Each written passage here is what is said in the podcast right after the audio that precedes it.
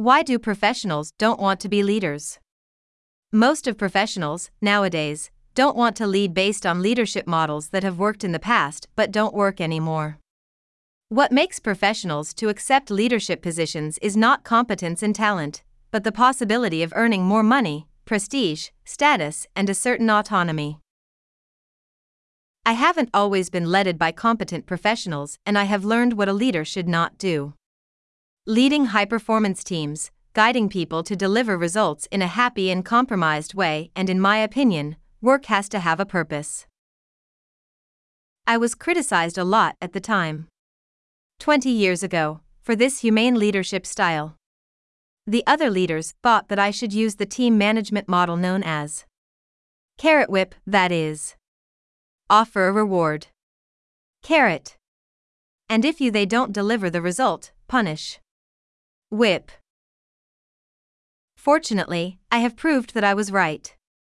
I have applied the principles of neuroscience, in addition to my experience in the world of sports and dance, in which I was able to learn to overcome many obstacles. To persevere, I pushed up my limits through exercises in sports, strength my mind against failure and laziness, and focus on results, that helped me a lot to have a mindset needed to lead under pression. The body mind relationship has always been present in my life.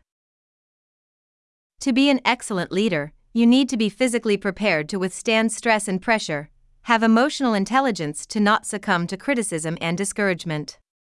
Know how to recognize and reward talent, give effectiveness feedback, maintain high quality standards, lead changes, be in continuous improvement, innovate and understanding future scenarios, presenting an assertive communication and, of course, delivery results. Please, analyze and reflect how many leaders are out of shape, they get out of breath while climbing stairs, live under stress, with family problems, without a balance between life and work, and one step away from destroying their careers, having a heart attack, or firing exceptional people for insecurity and fear of being overcome. Unfortunately, we have many leaders who are incompetent and unprepared, not only in terms of job competencies, but also in terms of emotional intelligence, healthcare, and well being. And this is one of the factors that keeps other professionals far from being a leader, because they don't want to go through that in their lives. You must know neurobusiness, one of ally to the challenges of leadership, giving new meaning to these models. Call me and I will show you how.